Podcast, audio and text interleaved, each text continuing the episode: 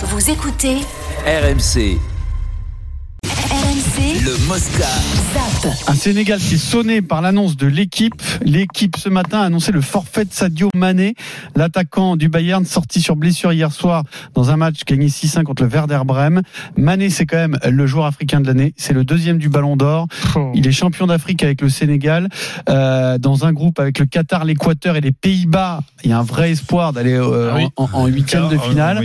Alors, euh, l'équipe annonce le forfait, mais il y a peut-être un espoir parce que le club, le Bayern Munich, a communiqué depuis Mm. en disant euh, que Sadio Mané donc est blessé à la tête du péroné euh, lors du match d'hier, donc, mais qu'il doit passer des examens sans euh, en dire plus. C'est-à-dire, il doit euh, observer une période de repos qui n'est pas euh, quantifiée. Donc, je ne sais pas si euh, il y a petit espoir pour Ils Sadio Mané. Mais en tout cas, le club n'annonce pas le, forfait de son joueur euh, pour la Coupe du Monde. Alors évidemment, ce n'est pas au club de le faire. hein. C'est à la sélection de le faire. Donc c'est peut-être juste pour ça, euh, Vincent. hein. Je sais pas, je sais pas, mais enfin, c'est un coup dur quand même, hein, parce que, Pour le parce Sénégal, que oui. tu perds, et puis d'abord pour lui, d'abord pour lui, parce qu'il doit être dans tous ses états, et puis s'ils attendent, d'après moi, avant de passer des radios, c'est que peut-être qu'il y a un hématome, un truc comme ça, qu'ils voient rien, donc c'est quand même pas très réjouissant, d'après moi, il Parce que la tête du. Péroné, c'est un os, on est d'accord. Donc c'est. Oui, s'il mais si t'attends, si c'est que parce qu'il y a un gros hématome et que t'as la radio, souvent c'est comme ça. T'attends un petit moment pour que la- l'hématome se résorbe et que tu passes ta radio. Mais quand même, je vous explique tout quand même. Merci, Mais c'est dingue oui, ça mais quand même. Merci docteur Vincent quand même. T'es psychologue, Non, t'es non, quand même. psychiatre, Psychanalyste, surtout. En cas, il n'est pas, il est pas cassé de parce la que médecine autrement, générale, euh, tout. Bah, après, tout est possible. Euh, Bah tant qu'il ne ouais. communique pas, tu peux avoir un trait de radio quand même. Oui, peux mais avoir tu un peux trait de fracture que tu vois pas tout de suite, hein, oui, tu peux avoir une petite fissure. C'est une fissure, tu mets une agrafe, pam, tu recours avec du fil de pêche, et puis tu roules. Attends, tu crois qu'il faut comment là-bas Ce serait hein quand même, euh, Attends, j'ai été Bah, chirurgien bah, aussi. tu vois, hein. avec cette info-là, moi, je suis toujours rassuré que Benzema soit pas sur le terrain. voilà. Benzema qui euh, lui aussi devrait être forfait ce week-end avec le Ouais. Real. hein. Bon, Ouais. a priori, il sera quand même dans la liste, mais Oui, mais moins il, joue, moins il joue, moins il se blesse. je pense que c'est Ouais, mieux. j'annonce Bah, le carré bah, pour Benzema, quand c'est tu, pas très quand grave. tu vois finalement les, les pépins physiques qui sont en train de d'arriver aux joueurs, tu dis bon, Mais il le reste, préserve. reste au frais, c'est mieux. On Ouais, zappe euh, le Sénégal et Sadio Mané et on va retrouver Nicolas Pelletier. Bonjour, Nicolas. Pelletier. Pelletier. qui, s'intéresse beaucoup aux affaires euh, de justice dans le sport. un spécialiste. Alors aujourd'hui, on a appris en ce moment, que plusieurs perquisitions ont eu lieu, euh, dont une au siège du GIP Paris 2023, menée par le parquet national financier. Ces perquisitions euh, sont menées dans le cadre d'une enquête qui a été ouverte début Bravo, octobre sur la gestion du GIP France 2023. Il y a quelques semaines, le rugby français était secoué par le procès de Bernard Laporte, Claude Haché et Moed Altrad au tribunal correctionnel de Paris. Et le parquet national financier n'a pas terminé son action dans le monde du rugby. Après un double signalement des deux inspections générales lancées par la ministre des Sports, le PNF nous a confirmé ce matin l'ouverture d'une enquête qui porte sur des chefs de favoritisme, trafic d'influence et de corruption autour de France 2023, l'organisme chargé d'organiser le prochain mondial de rugby en France. Cette enquête est confiée à la brigade de, de recherche de Paris. Quelques minutes après cette confirmation, on apprenait que des perquisitions avaient lieu au siège du comité d'organisation en plein cœur de Paris. Alors pourquoi cette enquête? Ce qui est visé ici, c'est la gestion de France 2023 par Claude Haché, son ancien directeur général.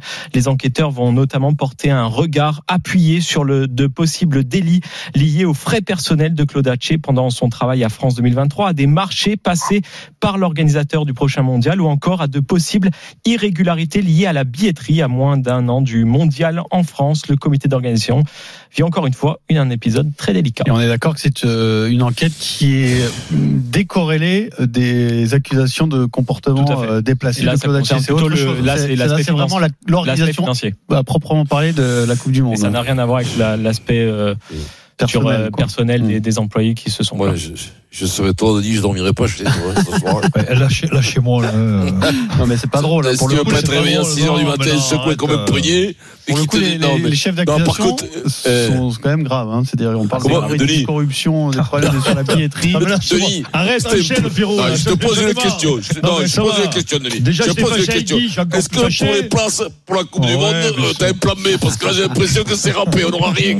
Elle est morte, l'histoire. Mais après, ne te sens pas euh, euh, non, mais fais un truc. Que ce soit. C'est Ah, pas pas affaires. responsable- hein. je suis pas responsable de rien. Moi, Ah, voilà, un évidemment. peu. Vous avez ton avis, hein Un peu, quand même. Je n'ai pas donné mon avis. Vincent Mais moi, je sais des trucs. Je dirais rien dans le Super Moscato Show. Je dirais rien, mais je connais des trucs, moi. hein. Vincent, donne ton- avis par rapport à cette information. Je vais te dire un truc. Moi, je vais te dire un truc. ce que je constate, c'est que plan B, Denis, parce qu'on n'a pas une place, hein, ni, pour, euh, ni pour rien. Je te le dis. Là, va falloir se retourner vite, parce que toi, t'as l'impression de dormir. On est là, il va falloir que tu t'actives un peu, parce qu'on n'a rien. Même pas un match amical, on ira voir euh, pas, Et c'est- avant la Coupe du bien Monde, rien. C'est bien normal. Quand on veut aller Ah, voir ouais. des matchs, on paye sa Ouais. place. Avant, Voilà. avant, on avait qu'à téléphoner, toi, ça ça tombait sort d'où tout. ça Bah, ça sort de- du quotidien de tout, tout, tout français normal. Quoi, Oui, voilà. enfin, c'est pas des quotidiens. Mais on est tout pas normal, quand même, Bah, voilà. voilà, mais découvrez la vraie vie. Voilà, Voilà, découvrez la vraie vie. Eh, si on n'avait pas Sarah la Fédé pour les places à Roland Garros, Bah, comment on ferait Voilà, c'est mort. hein. Non, il y en a que des plans pourris. Mais ça, c'est le vieillissement, ça s'appelle, le vieillissement. Soit les mecs qui vont en prison, soit ils vont à la retraite. C'est pareil. On au Grand Ghana. Allez, on zappe euh, le rugby pour euh, dire un mot de MotoGP puisque la saison est à peine terminée, Mm. euh, que la prochaine a déjà commencé et mal commencé pour Fabio Quartararo qui est en colère.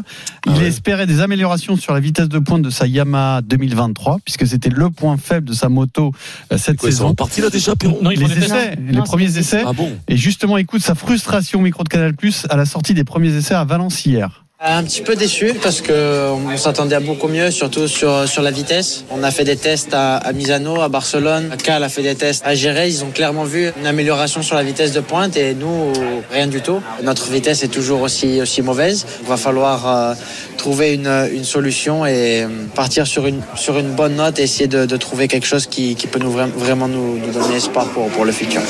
Alors, je sais pas de qui il parle quand il, dit- quand il dit il, Bah, il Mais parle de c'est ses mécaniciens. Bah oui, c'est ça qui semble le plus ingénieurs. problématique. C'est Mm. peut-être Oui. qu'on lui a promis des améliorations qu'il ne voit pas. Bah, on lui avait déjà promis une, En moto la semaine, l'année dernière, Oui, après son titre de champion du monde. On lui avait promis une moto qui serait compétitive face à Ducati. Et c'est sûr que là, il y a déjà, il a pris, je crois, il y a 10 ou 20 km heure de moins en ligne droite Bah oui, par en rapport fait, au Moi, moi, je, Ducati. Déjà l'année dernière, et il dit, je vais, on va pas hein, faire une moto plus rapide Non. que les Ducati, mais qu'au moins je sois compétitif. Mm. Bon après, ils ont jusque février, hein, le championnat Eh reprend en oui. février. Hein. une non, mais là, il faut faire appel à Vincent. À l'époque, il, dé- il débridait les motos et tout. Eh oui. Ouais. Là, je pense que Vincent, il peut, il peut, il peut Non, mais lui en fait, le truc. hein. Lui sur le, lui sur le circuit quand tout va bien, il gagne. C'est-à-dire que lui il fait. C'est un excellent le- pilote, pilote- mais Et, du coup, ces ingénieurs sont en train de perdre la bataille avec les autres ingénieurs des C'est ça. équipes euh, en face. C'est Tout à fait, euh, c'est frustrant. Tout à fait, Adrien, t'as résumé le truc. Mmh. C'est frustrant. Ils sont un peu, techniquement, ils sont un peu, à la ramasse et, ça doit l'énerver parce que autrement, s'il a une bonne bécane, il est champion du monde. C'est déjà cette année. C'est l'heure du journal moyen, Banania. Adrien. Journal moyen euh, avec une histoire de paris sportif incroyable. Euh, Il y a un jeune homme qui va supporter une équipe, euh, une équipe très fortement là, euh, qui va gagner beaucoup d'argent si cette équipe gagne. C'est hallucinant s'il gagne.